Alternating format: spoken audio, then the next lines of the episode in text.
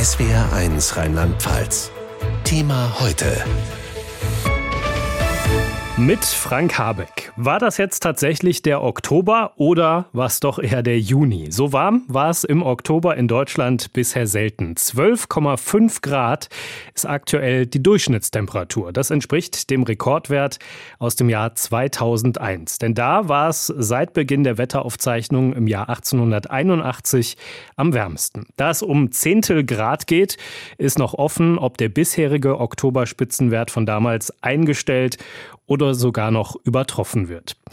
In den letzten Tagen waren das auf jeden Fall Temperaturen wie im Sommer. 28,7 Grad war der höchste Wert, der in diesem Oktober gemessen wurde in Müllheim bei Freiburg. SWR1-Moderatorin Birgit Steinbusch hat mit Werner Eckert über die Wetterbilanz im Oktober 2022 gesprochen. Ja, ist der wärmste seit Beginn der Aufzeichnung oder einer der wärmsten auf jeden Fall ähm, mit 12,5 Grad im Schnitt. Ja, sagt einem das nicht so viel, aber das sind drei bis dreieinhalb Grad mehr als im langjährigen Mittel. Und das ist schon eine Menge Holz. Das heißt, es ist ein extrem warmer Oktober. Das gilt auch für Rheinland-Pfalz, wo wir dann immerhin bei 12,8 Grad gelegen haben, also noch etwas über dem Durchschnitt. Und wie war der Oktober dann insgesamt für Rheinland-Pfalz?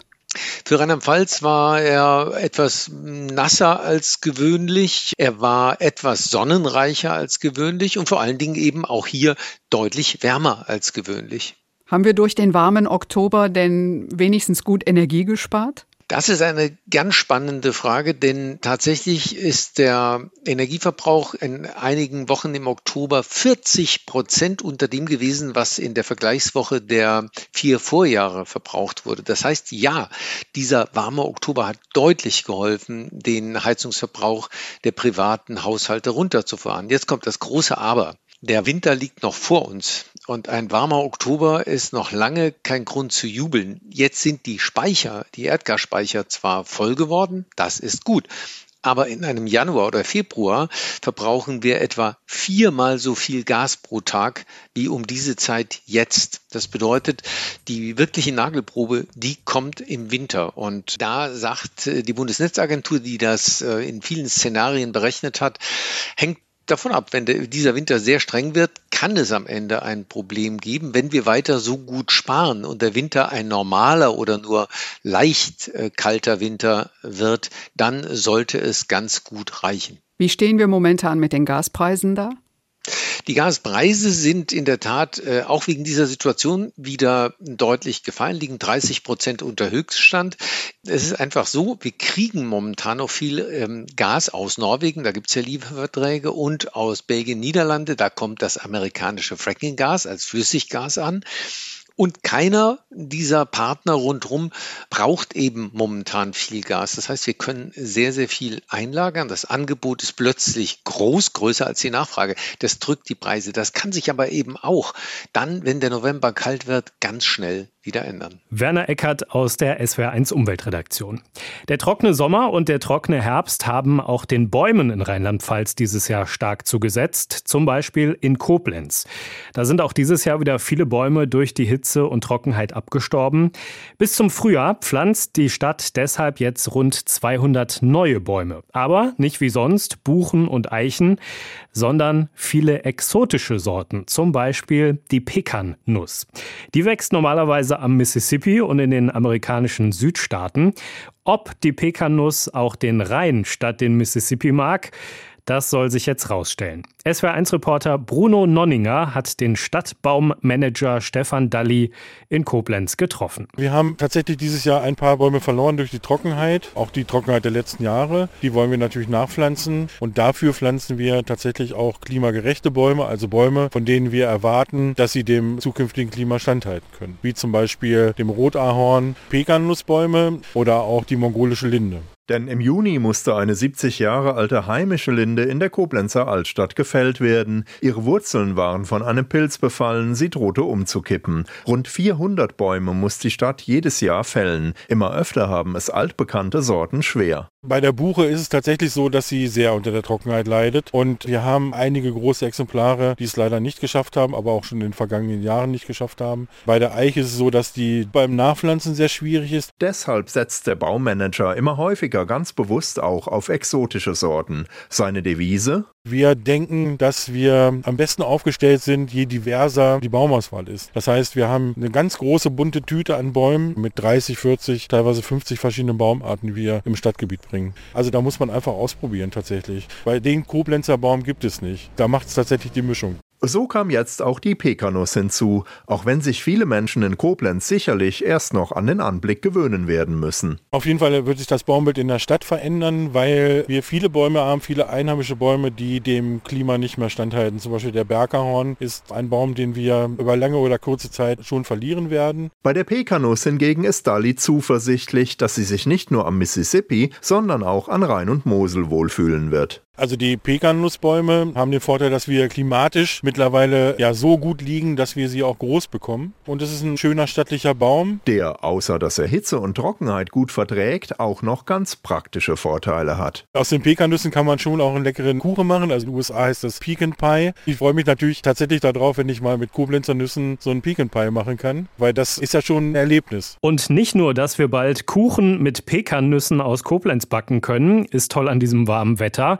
Wer gerade Herbstferien hat und das Wetter genießen kann, freut sich, zum Beispiel, weil er einen Ausflug auf dem Rhein machen kann. Stefan Merkelbach bietet Schiffstouren auf dem Rhein und der Mosel an und der hatte gut zu tun. Der Oktober war ja ein, ein guter Juni vom Wetter. Ne? Also es war warm, trocken, ein paar Tage Regen haben wir auch gebraucht, dass wir wieder ein bisschen Wasser am Rhein haben. Aber der Oktober war gut. Frostig war es am Wochenende aber auch, allerdings gewollt in den Eisdielen.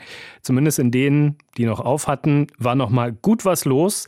Ellen Napp hat in Koblenz noch mal geschleckt. Man genießt es dermaßen und das Eis, also für mich schmeckt es doppelt gut. Weil man einfach im Oktober so ein Wetter ist einmalig. Allerdings wurde man in Koblenz auch ganz schnell wieder in die Realität zurückgeholt, denn der Weihnachtsmarkt wird da auch schon aufgebaut. Gestern Sonne bis 24 Grad, heute wieder Sonne bis 20 Grad. Da können wir uns den Urlaub auf Mallorca im Herbst sparen. Den können wir auch hier machen. Der Oktober hat uns nochmal Sommergefühle hier in Deutschland gebracht. Er zeigt uns aber auch mal wieder, dass der Klimawandel spürbar ist. Wissenschaftler schlagen immer lauter Alarm.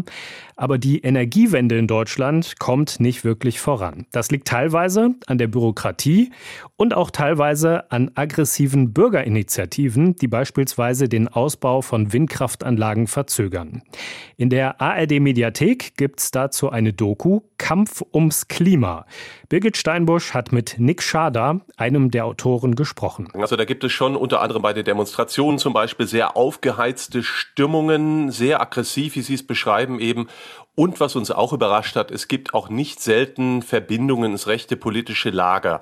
Also bei diesen Demonstrationen findet man zum Teil Mitglieder der AfD oder der jungen Alternative oder auch von Querdenkergruppierungen. Was man schon sagen muss, natürlich sind nicht alle Windkraftgegner jetzt Neonazis oder Querdenker, aber auch rechte Gruppierungen haben den Klimawandel oder Windkraftproteste schon längst als Themen für sich entdeckt.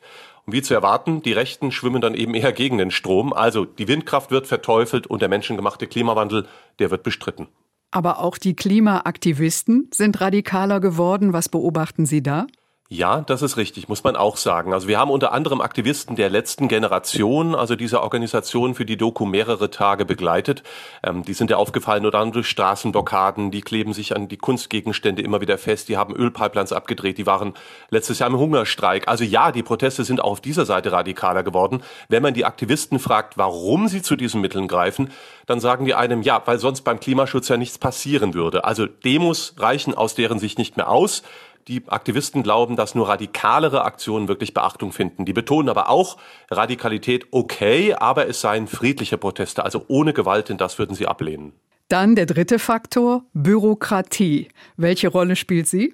spielt tatsächlich immer noch seit vielen, vielen Jahren eine sehr große Rolle. Vereinfacht gesagt, es liegt an unfassbar komplizierten und langwierigen Genehmigungsverfahren. Beispiel Windkraftausbau. Da zeigen wir im Film ein Beispiel aus Baden-Württemberg. Da ist ein Windparkbetreiber, der hat im Jahr 2002 einen Antrag für ein Windrad gestellt. Damals war das so ein dünner Hefter von circa zwei Zentimeter Dicke für den Antrag. Jetzt 20 Jahre später hat er wieder ein Genehmigungsverfahren am Laufen und jetzt sind das rund 50 Aktenordner voll. Und das Verfahren zieht sich zudem über Jahre hinweg. Auch deshalb muss man sagen, stockt leider der Ausbau, zum Beispiel der Windkraft, in vielen Regionen in Deutschland. Immerhin hat die aktuelle Bundesregierung gesagt, das Problem wollen wir lösen und sie will die Genehmigungen deutlich vereinfachen und auch beschleunigen. Thema heute, täglich von Montag bis Freitag in SWR1 Rheinland-Pfalz.